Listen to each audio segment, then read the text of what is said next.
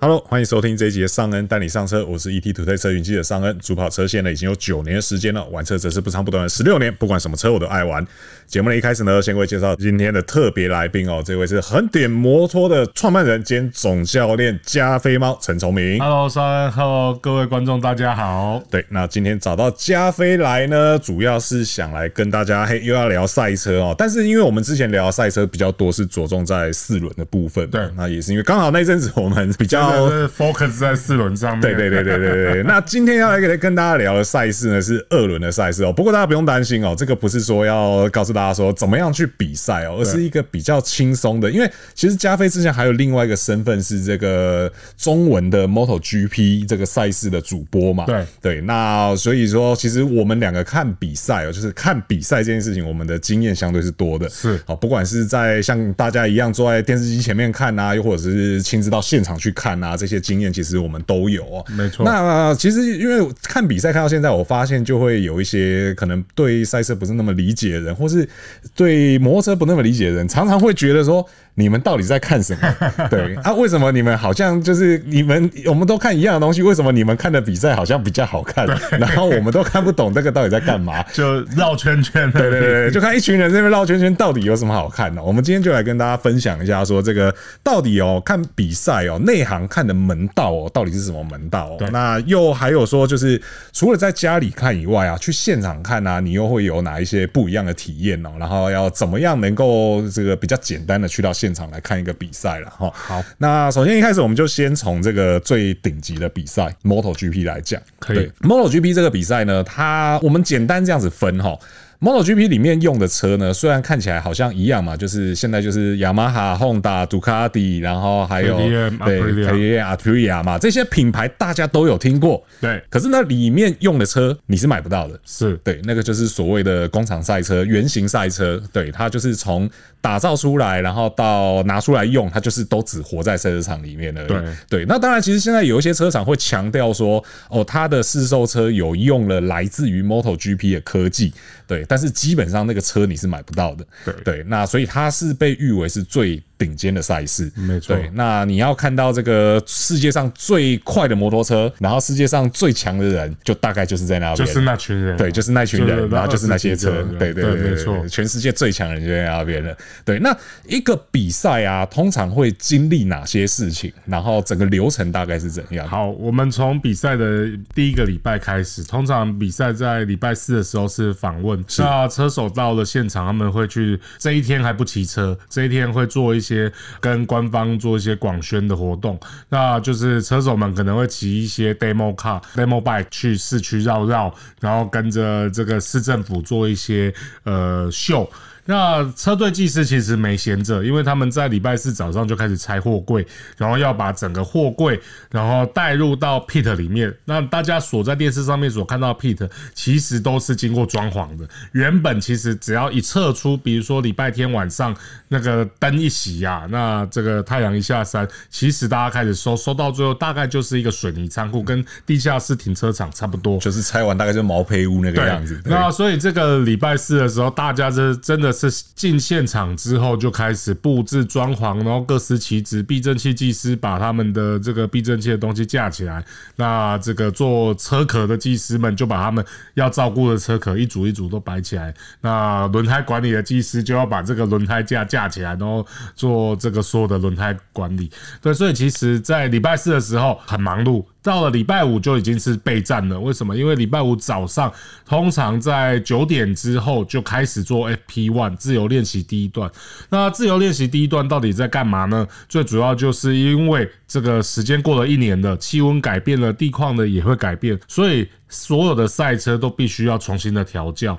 调教的话，他们会用往年的数据，然后去让车手开始跑。跑完之后呢，如果说其实大家会去看，哎、跟去年的最快单圈差多少？那通常车手也不会在 P one 就尽全力骑，为什么？因为摔车风险太高了，设定只要稍稍出错，摔车的几率就会变高。所以通常呢，FP one 的最快秒速跟理想单圈大概最快单圈差会有两秒的差距。然后到了 FP Two 呢，大家就可以经历一些调教，然后开始去看，诶，我的轮胎打滑率是多少，避震器有没有触底，然后车子还可以做什么东西让它变快。所以到了 FP Two 大概只会跟理想单圈慢一秒，但因为 MotoGP 现在改制的 FP Two，你就要做出最快的这一些成绩，不然你到 FP 三的时候，那你就会有进不了 Q One、Q Two 的这个状况。所以以前大家都说哎 P One、P Two 不好看，因为大家都慢慢跑，然后都在试车。可是从今年从这几年开始，其实哎 P One、P Two 就很重要。你如果哎 P One 没跑好，P 哎 Two 下雨，哇，那你就完蛋。对对对对， 所以这个天气也是一个影响蛮大的因对，素。那所以其实刚刚大家应该有听到我讲一个重点，就是这个最快单圈。对所以你想看一场一个比赛，你一开始看，你要先知道几点，就是。这条赛道最快单圈是多少？这样你去看 P one 和 P two，你才有意义，你才会知道说哦，原来他们现在已经是很用力骑的，对，原来他们现在还有点远，所以很多人都会在 P one 的成绩出来前十名，然后就会有人很高潮说哇，谁回来 了？结果你去真认真的去对他一下，其实他跟最快单圈还差两秒多，是所以是所有人都还没发功，对并不是说谁已经进入状况对。那当然，如果 P one 就有人跑到理想单圈，哇，那他就是一个真的是进入状况的对车手，对这也也是有发生过的。是对，那到了第二天呢，就是礼拜六，礼拜六就是正赛了，排位赛了。那排位赛早上通常就是 FP 三，然后再来跑排位赛，排位赛完现在又来一个冲刺赛，所以其实，在 MotoGP 的组别，他们的礼拜六已经是当做正赛在运行了。是那礼拜天早上呢，稍微轻松一点，因为大家就是暖身，然后粉丝见面会、签名，然后下午准备做正赛。是那 MotoGP 组别是这样子，那其他的组别比较像 Moto 三早一点就要开始跑了，是对，所以所有都要做 warm up 和暖车。那暖车很重要，暖车就是要知道说今天我的车辆会不会因为天气变化，那需要做一些新的设定。那像上个礼拜跟原田哲也先生刚好很有很有机会跟他一起吃饭聊天，没想到玩车的人不管你什么辈分，对凑在一起，对可以聊到很极致。对那我们就有聊到，他就讲说，他一场比赛需要六组避震器，是光后避震他有六组，那六组都是不同的调教。因为为什么会聊到这个，我就刚好跟袁田先生在讲说，诶、其实现在很多人都一组避震走天下。他说，当然啦、你如果是休闲的人，你可以一组避震走天下，但你如果想赢的话，你必须你没有一组避震，你也要很多组弹簧，是啊，那样去搭配。对，所以其实这些技师们他们在调教，从 FP One 开始都在做这些事情。大概整个比赛要好看，你就要知道说单圈是多少。那再来，当然就是选你喜欢的车子。那其实呢，很多观众都会挑错车支持，然后最后就变比赛不好看。是比如说我好喜欢 Honda，结果他跑去喜欢 LCR，那他就会觉得好没有成就感了。是怎么看比赛永远都看不到自己喜欢的车手上颁奖台哎，。没有啊，今年是今年有 LCR 了，今年是上有半，场今年是有，今年本来是对场队今年没有 Race- 上半场台 Race 今年真的不错，但对我是说，如果以去年来说的话是是，那 LCR 配色真的很漂亮，我们是自己也很喜欢。像对以前最记得 Ready t a p u n e 对可是对我们来讲，我们今我们这种老屁股，我们是会看 LCR 的，是因为我们就是想看 a l e r i n s 在 LCR 上可以做出什么样的成绩。是，那这对我们来讲就好看了。是可你如果是完全不知道的人，你想要看这比赛，我建议你还是去看 Marquez，然后去支持 b a g n a y a 这些哦明星车手，啊明星车手，对因为。你没有办法这么快的进入状况。那如果你每一次看你的车手都是掉在十名后，对然后起跑都在十五、十六名，其实你看个几次你就不会想看了。对，甚至没办法完赛这样子，对因为你心里有一个预期是说，我喜欢这个人，我挺这个人，但是这个人就一直没有好的成绩，对那个就会让人嗯其实会蛮灰心的。是啊，对那像我们老屁股在看，我们就会看说，哎、这个真的不简单、欸。对对对对这个车它有办法接到这速度对，哇！如果给它进入场队怎么样，然后接着看，接着看，哎、好像成绩都有办法维持在六七名内哦，这明年有机会上正常队。是那这样子一看就好看了，像巴萨利尼就是了。对当然他前年开始的表现，在我们以前最不看好的车队 然后，Mike 也跑过那个车队对。那在 Angel 尼亚头车队里面，然后最后哎、拿到好多场冠军，最后现在变正常队，对结果第一站比赛就被撞掉。就修到现在也没对回对来。对，所以整个比赛就是你可以分好几个阶段，你可以一口气压好几个车手。是我我就是哎、大咖的我想看谁，是那中段班的我想看谁，后半段我想看谁有进步。那是基本上挑出来后，一场比赛就不会谁摔完后你就不就看就了关电视就转台了，对对对，这个是以 前，其实以前我们对蛮常会有这种状况的，对对，尤其是因为以前其实我们对于罗西，我们是很对他很痴迷的，是以前最常讲的就是啊，罗西又摔我，我要关电视了，对对，但现在其实当然一方面是因为他退休， 这也是一个原因，但是其实更多的时候，就是我觉得就像嘉伟讲的一样，我们在看已经是看整个全局了，而不是只看单一一个人，我们不是只挺一个人，我们是喜欢这个比赛的全部，对而不是只喜欢里面的某一个人这样而已。是啊对是啊对对是啊而且因为呃，我觉得蛮多人一开始看，然后会看不懂，还有一个很大的原因是，很多人会有个误区，是他会认为只有正赛最重要，对然后我只要看正赛就好。是，可是其实你会发现一件事情是，你如果说就是比如说三天的比赛，然后你练习也不看，排位也不看，我们先不讲冲刺赛，然后因为冲刺赛是新的东西，你练习不看，排位不看，然后你正赛一打开电视的时候，你你心里不会觉得很奇怪吗？啊，为什么今天起跑长这样？对啊，对你，对啊你你你你根本不晓得前两天大家到底表现经历了如何什么，对对对对。然后你一打开说啊啊，为什么是排这样？为什么他是他在这么前面，他在这么后面？然后你就一头雾水。然后整个起跑之后，你都还在想这件事情，你其实很难在那个时间很快的就进入状况。对对，所以其实还是会比较推荐大家，就是你真的有心要看的话，我会觉得，呃，我自己现在的习惯是这样，排位赛，呃，自由练习那一天。我会把它开着，然后我就一边工作，因为其实通常在练习的时候，那一天都还是我们的上班日，嗯是对，所以我会一边工作，然后一边稍微用听的这样子，然后大概瞄一下说哦，谁可能比较厉害，谁比较嗯慢之类的。可是到排位赛那一天的时候，基本上我就是很认真在看了，对对，就是几乎是从头看到尾这样子啦。对，而且我也会蛮推荐大家，就是如果你有一些管道，好比说像我们可能都有买官方的转播，对那会有一些赛前赛后记者会那些东西，其实我也觉得很值得看，因为那个是你在电视转播不可能看到的东西。是啊对，电视转播不会去播那一段，而且那一段其实你可以听到很多关于策略啊，然后或是关于车手在那个情况当下他在想什么事情那些东西，那个我觉得会又比你实际只看比赛会来的更有趣一些。没错对对，对那个是也蛮推荐大家去去去收看的东西啦。那再来就是说，呃，像 MotoGP 的话，还有像 WSBK 也有它，因为你如果付钱买了它的会员的话，它还有这个时间表可以看，就是它那个叫 Life Timing。嗯 lap timing，对我觉得那个比画面更，对就是你对一定要搭配着对对对 lap 对 timing 看，对因为 lap timing 呢，它会看到你的车手他整个变化，那对他的单圈到底是一圈冲出，还是他现在就很维持住？那甚至他在某一个区段是为什么会特别慢？对，然后那个那个时候很好看，而且有的赛道很特殊，就是所有人的在某一个区段都。平平的，但是就有一些人可以在单一区段突然变超快，是那那个时候就会做出很容易破秒数，所以你准准备看着看着它的颜色变化之后，你就可以预期说，哇，这个历史记录可能又要被破了，是嗯，那种很有临场感。，对对对对，而且大家要知道，就是连在现场比赛的车队，其实他们也是看的也是差不多的东西是。对他们，他们手上的那个界面，其实跟你实际上你加入会员然后拿到的那个界面，其实是差不多对的。我超想问车队说，请问你们也要买 lap timing？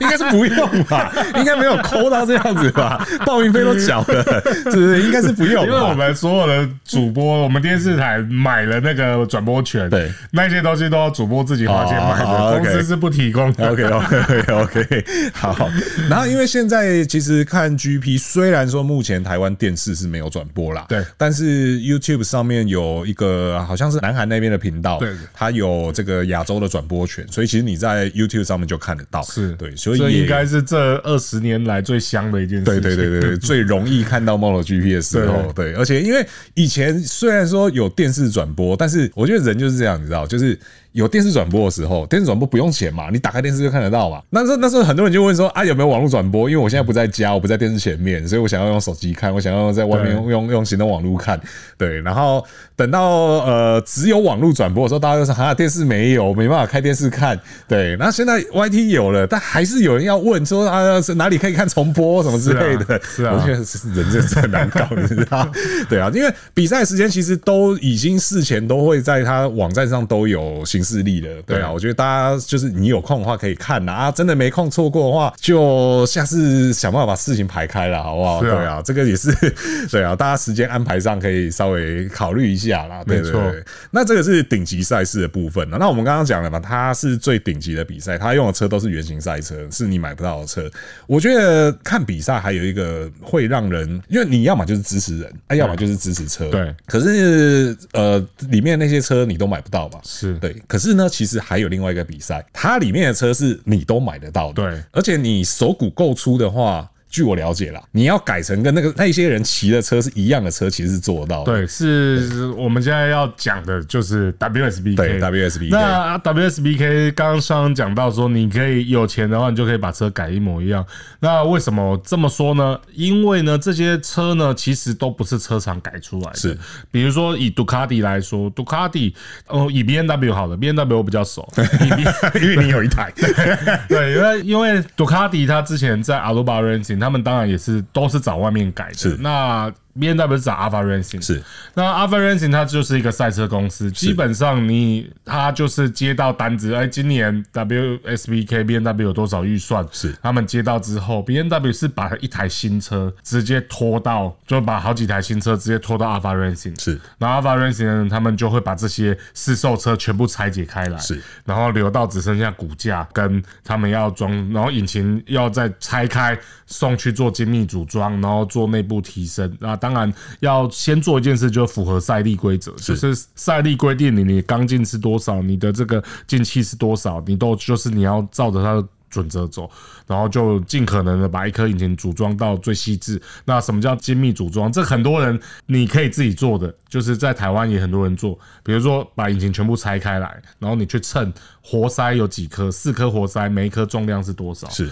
那你会发现说，其实试售车上面可能这个是十克，这个十点十点零二、十点三克，然后你就会觉得，哎、怎么重量其实都不太一样？那精密组装就是你在下定买个三十颗活塞回来，然后就把所有重量一样的活塞摆在一起。那这个时候你已经进入精密组装的第一个门槛，然后再来每个气门，然后去量。那所以当这个试售车被送到改装公司之后呢，他们就这样子做，然后该你的你今年合约的赞助商避震器是 Olins，那也就是 Olins 来上去。你如果是修啊，你就是修啊，反正最终你就是可以打造出他们用他们专业打造出一台符合赛力的比赛车。所以台湾也很多人这样玩，就像斗六有一间卡瓦萨 a 的店，他们打造出两台已经接近 WSBK 的厂车，是 WSBK 前叉后避震不要讲，连后摇臂都是舒特的后摇臂。是对，那这个真的就是一个梦。而且我据我知道，车主已经在打造最新款的十 R，然后 WSBK 化。是是是是，所以说这个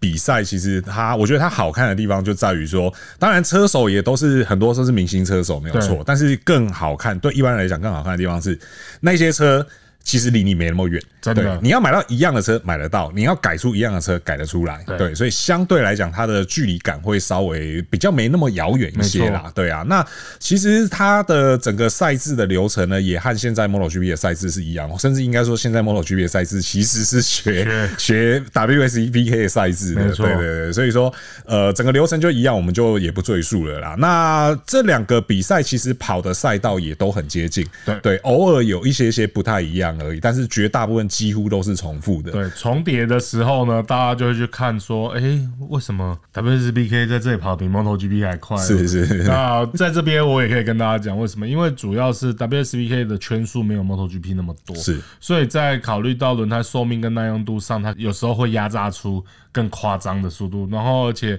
WSBK 轮胎他们有这种冲刺胎或者是排位胎，那个只有三圈寿命而已对，所以那种轮胎一上去，基本上三圈超快，外，再来它的衰退是就像六 RT 一样是，所以如果拿这种单圈去对 MotoGP，那会有时候会不太公平，因为 MotoGP 讲求比如说二十六圈要做到一秒内的差距，是那它就跟 WSBK 的的车子在单圈上面是也许可以一样，但长耐用度上面，原型赛车它还是非常不简单的。是是是，然后所以你看，我们现在讲了。等于是最顶级的赛事，然后呃，试售车最顶级的赛事，我们对都讲了。那当然，其实也还有其他的，比如说像这个 ARC 亚洲杯啊，然后这些比赛。但是这些比赛，大家会发现他们其实流程几乎都是一样的，对自由练习、排位、正赛。那正赛可能有分长长的正完整的正赛，或是所谓冲刺正赛，但基本上我们都把它算作是正赛。对对，那这些比赛其实他们都一样，就是都统一叫做这个争先赛。是对，就是比什么？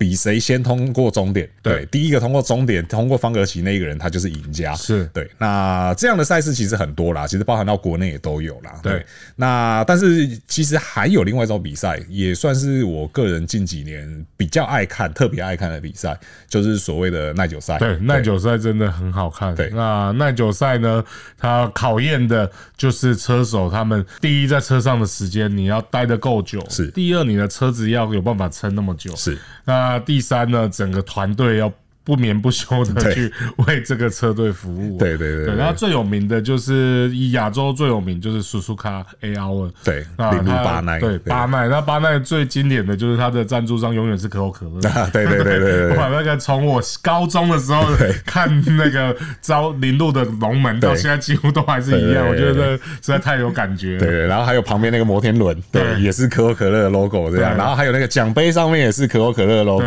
对，那这个零路巴奈其实也是一个蛮值得大家，而且而且其实快到了、对啊今年是八月的第一个礼拜吧，对，因为往年其实零路巴奈会是在七月的最后一个周末，对，那今年其实大家要知道一件事情是，虽然说它只是听起来它好像只是一个亚洲的小比赛，对但大家要知道哦，很多去的都是 MotoGP 车手或者是 WSBK 车手。那为什么今年会改到八月第一个礼拜呢？是因为如果在七月最后一个礼拜的话，会跟 WSBK 冲堂。那他们主办方希望说，哦，我稍微改一下时间，那能不能有更多 WSBK 选手他们比较方便来？嗯对，所以今年时间上有稍微做调动。那像我们口说无凭啦，其实过去最有名的是谁有去跑过？罗西有去跑过，对对，那虽然说罗西以前好像有讲过说他退休后他想要再去跑，但是这几年罗老板忙车队，然后对忙忙着玩四轮，四轮也是耐久赛啊，对，也是啊耐久赛啦，对对对对对。对那耐久赛跟呃流程上来讲，会跟我们前面讲的呃争先赛有哪些不一样的地方？呃，第一你要去计算你的车手的单圈，是我有三个车手的话，我要去计算谁真的比较快，然后谁比较稳定，谁比较容易摔，是比较容易摔的可能要骑少一点，是那那稳定的人要骑多，但稳定如果太太稳定就变太慢，那可能别人就很容易追过去，所以是第一要先把这些分工把它分得很细啊，真的该让。容易摔的人休息，你还你就得下达指令，不然你你真的，我记得巴奈也有发生。Jonathan r e a 还是谁？对最后一几分钟，然后发生转倒，对然后就没了。对，对，那真的他就是，你看大家拼了八个小时，然后最后一刻就没了最后一刻没 了不。不过那场还有翻转啦，对，然后还有那个最后一刻是炸引擎的，对对对因对为车手的操控如果太疯的话，很有可能也会让车子寿命减短。是对，所以这个整个都是要通盘考量的。是是是，所以说你在看比赛的时候，其实你就会你就会默默的感受到说这个车队在运作的时候，这些指令的意义在哪里。对，好比说像巴奈的话，其实它的规则是最多可以是三个人骑一台车，是但是这几年其实也渐渐出现那一种，虽然他报了三个车手，但实际上骑车的只有两个人。对对，有一个人看起来虽然说他皮衣都没脱，他在 Pit 里面他都穿着皮衣，对，但他就是啊没有去骑车。对，那就是我们讲的，他们以秒数做考量的是是我就是一定要赢，一定对要拿。那第三个就是备用车手。对，那我觉得日本人会那么迷耐久赛，还有一个很大原因是他们的摩托车发展工业的第一场比赛几乎都是耐久赛。是本田那个时候是选择曼岛嘛？是那呃那时候的曼岛好像也是圈数比较多的。那我印象最深刻的是 Yoshimura。Yoshimura 他们就是靠耐久赛出名，而且吉村先生他就是一个工匠，他们好像在最后零件喷掉之后，还有办法现场手工制作轮轴芯还是干嘛的，对然后那个历史大家应该我玩车都会有印象深刻，所以感觉上好像在日本这些大厂。都跟耐久赛有一些渊源，而且都在耐久赛经历过这种就是公司要突破的这个级别，所以感觉上整个巴奈真的是，因为其实这个铃鹿巴奈只是世界耐久赛其中一个分站是，但它是最有名的那一个分站。啊是是是，而且因为你看哦，像嘉宾刚刚讲到一个，就是这个世界耐久赛嘛，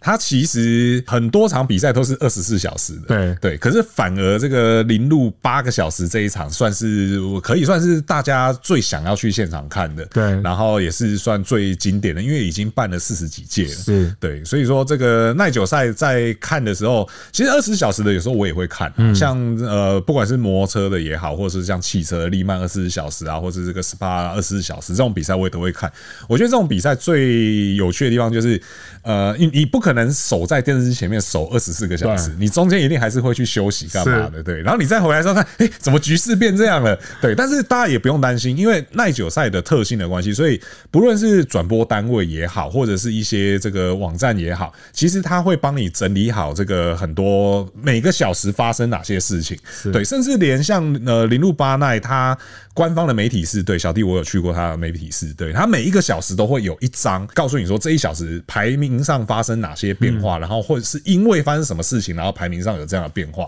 所以现在耐久赛，我觉得它最大有趣的地方就在于说，你也不用真的就是死死守在那边二十四个小时，但是你可以在这当中看到很多，比如说像这个团队合作啊，或者一些很戏剧化的剧情啊什么的，因为时间长了，真的什么事情都有可能发生。对对，像加菲刚刚讲的那个炸引擎，然后跟最后摔那个其实是同一年的事情。对对，就是引擎先炸了，然后然后害别压到人油对然后害别人摔摔了，对，对然后比赛就被中断了人。家哎次是因为已经在冒烟不肯下来，然后结果最后对，已经在冒烟了，算了他想要想要继续撑，因为剩最后五分钟而已。对，那那个时候炸引擎也是 Suzuki 的车，对嘛？然后压到油摔掉的车是 Kawasaki 的 Kawasaki 的车车，然后雅马哈在颁奖台站上了冠军的位置，但是呢，最后冠军奖杯是 Kawasaki 的。对对，那个时候是因为那时候红旗就对，比赛结束对了，啊，比比赛就结束了，就中断了。然后，而且那个时候卡瓦萨有去抗议，就是说赛规虽然是说方格旗麾下后五分钟内车要回到 P lane，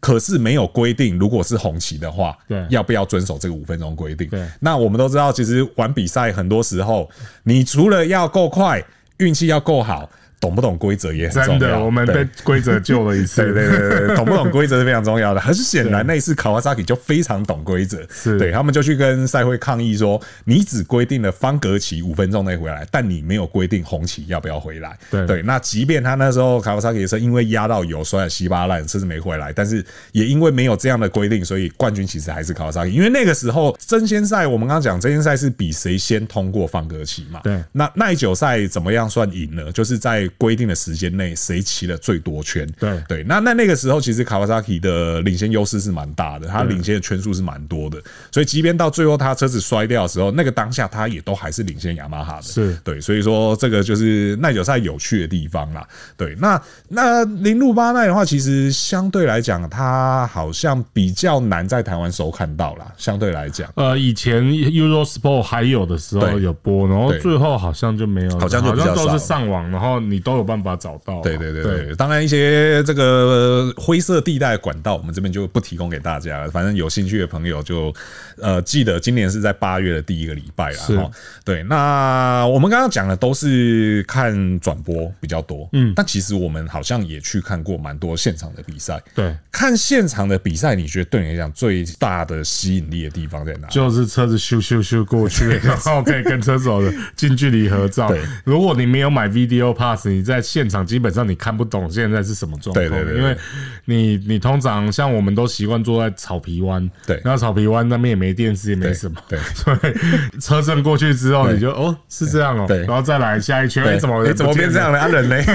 所以如果是这样的话，一定要还是要搭配现场转播，对这个及时的，我觉得 lap timing 就很够了，对啊就很够因为用 lap timing 的时间比较准。我有对遇过在现场，结果开 video pass 那个转播 delay 之后，对其实有点搭，有点看不。太懂，对对，那反而会看不懂，对对，因为你现在眼前看到是长这样，啊可你手机上的画面是他长们另外才一还他样，们可能在还在上一圈，对对对对结果对对你你眼前啊看到已经是来这一圈，对对对对对，所以说其实有有那个 timing 就够用了，对对啊。那而且其实去海外看比赛真的没那么难啦，对啊。是像 GP 的话，我个人已经去看过两次了嗯，对，而且大家可能都会以为说，哎。我看 GP 是不是都是那种什么车厂招待啊，然后豪华团啊那一种？没有，我两次去看 GP 都是自助，纯自助。对，那最简单去看的当然就是日本啊，我觉得我个人认为，因为说实在话，就是真的大家去日本玩已经玩到太熟了，你知道是？嗯那日本的 GP 比的地方是在这个茂木，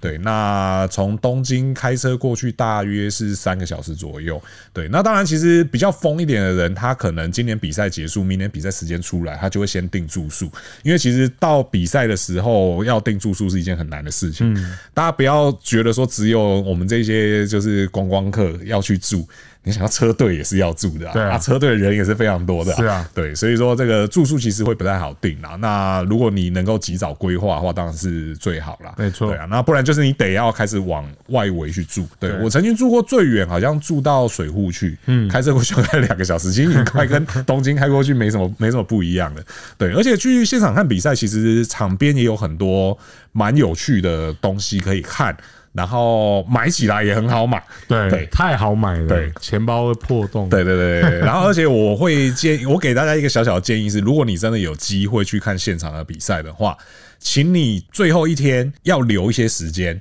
然后为什么要留一些时间？是因为当比赛结束的时候呢，外面的那些放卖部很多都会有跳楼大甩卖。对我听过最夸张的例子是这个杜卡迪的原厂的皮衣打三折在卖我，哦打三折对，，那一定要买啊，对对对对，那我为什么那么便宜也很好理解嘛，因为他不想带回去啦。是对啊，我能够在这边卖掉转现金就就卖掉啊，我带回去也没有用啊。对啊，所以说那个比赛结束之后，大概一直到五点六点都会有蛮多便宜可以捡的。那为什么我说留时间？是因为我之前都那时候经验也不够啦，所以我都是礼拜天晚上要回到东京，因为我租的车子要还掉，对那就变成说我可能正赛一结束我就要走了。是对，然后你知道我就是一边在路上，然后一边朋友就说：“哎、欸，那个谁买了什么东西？”然后打三折、打四折，我 说哈哈没有抢到便宜。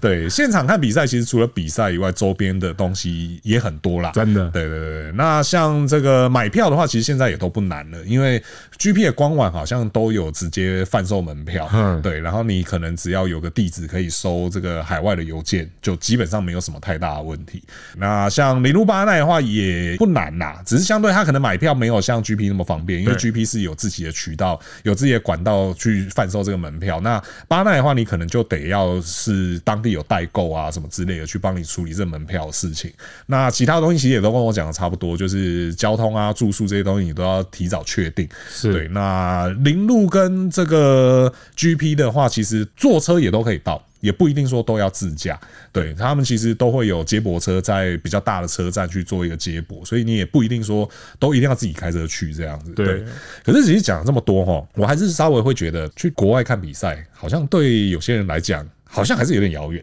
那我们台湾有没有比赛可以看？有啊。对台湾现在好看的比赛大概就是在卡丁车场里面的一些比赛吧，就像呃去年我们比了耐久赛，是在花莲是全速，那那真蛮好玩的，是就是大家大家就是在面像开 party 一样，是然后看完整场比赛。呃，比较有转播的比赛，现在应该就是以 TSR 跟 TSS 这两个比赛是都都可以现场看，而且你可以去挑自己喜欢的人来是支持。那当然，台湾已经有一些明星车手了，那所以你去看这些明星车手比赛骑车。得到的这个收获其实是蛮大的，是是，对而且那像 TSR 今年好像还有电视转播，他们有电视转对转播，对对。那所以你可以挑想看速克达就看 TSR，想看挡车那你就看 TSS。那基本上 TSS 的话，它都是年轻人，就是是大概都是台湾二十来岁的年轻人他们在比的，是那车子也都是很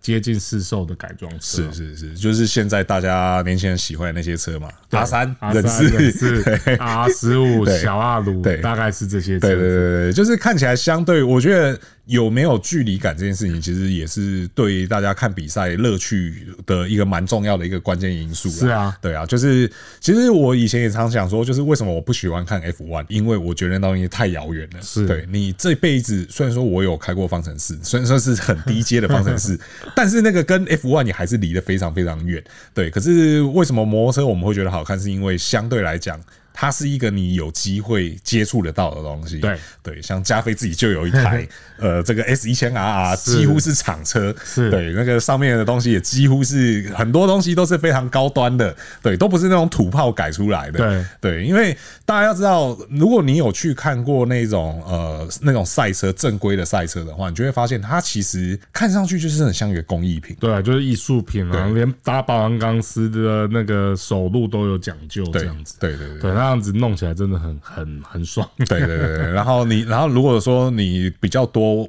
我们也不要讲的那么难听，说人家都土炮还是干嘛。可是有的时候正规的赛车跟这个外面玩家弄出来的东西，其实它真的会有一段蛮大的落差。是对，那去看看那些正规的东西，其实我觉得开开自己的眼界也是一件蛮不错的事对，情。就像我们家的 R 三，其实就很基础的改装，但所有的东西就是干干净净、整整齐齐，然后甚至我们我们的 R 三连总棒都是原装的，是，但我们的碟盘是 WSBK 等级的，是对，所以就是你有一些东西的搭配，它其实是很重要的。比如说，我如果那一块碟盘搭上了最好的总棒，那也许车手他就会发生控制起来不够线性的问题。所以，其实整个赛车的打造跟街车在路上把绑拼全部装上去，那种感觉是不太一样的。是是，是所以你看哦，就是赛车这个东西，它你看一讲就可以讲这么多，所以我们在看比赛的时候，真的也不是只有看说到底谁输谁赢。对对，这当然对一般人来讲，就是我可能就只在乎说哦，冠军是谁，亚军是谁，季军是谁之类的。可是其实当你看久了之后，你就会发现这当中还有很多值得我们细细去探讨，然后细细去品味的东西。没错你要说这个所谓的战术也好，然后你要说这个所谓的团队也好，然后或者说这个机械工艺美也好，其实一场比赛下来能够看到的东西真的是非常非常的多。对对啊，那大家最简单的就是有比赛的时候，打开电视或是打开电脑、打开手机，然后就可以看到。又或者是说，如果你有点能力的话呢，也可以去看看这种呃国际级的赛事。是又或者是说，如果说刚好你就是呃某个比赛周末没事的话，其实台湾现在比赛也还是有，而且大部分好像进去看也都没有什么太多的成本。呃，以力宝来说的话，你只需要付停车费，基本上就可以。你如果不付停车费走进去嗯，也不会有人管 你也不会有人管你。对，然后如果是以 TSA 的话，好像就是直接到现场，对，直接进。去就可以了。对对啊，所以其实也是蛮推荐大家可以去现场去感受一下，在现场的那个当下的那个沉浸感，真的会比你在电视机前面看来的强非常非常多。没错对啊，那个蛮推荐大家，如果是喜欢车子的朋友哦。都可以来去看看啦，对啊，或许可以让你开开不同的眼界，错然后也可以让你见识到不一样层面的东西，这样。对，OK，好，那以上呢就是今天节目的所有内容了哦。那如果说对我们节目内容有任何问题或意见呢，都欢迎在留言提出来，和我们一起讨论哦。那如果觉得我们内容不错的话，也请不吝给我们五星好评，这会对我们有很大的鼓励哦。那如果说还没有订阅的朋友呢，请记得按下订阅，这样才是第一时间收听到我们最新的节目。那我是尚恩，我是贾飞我，们就下次再见喽，拜拜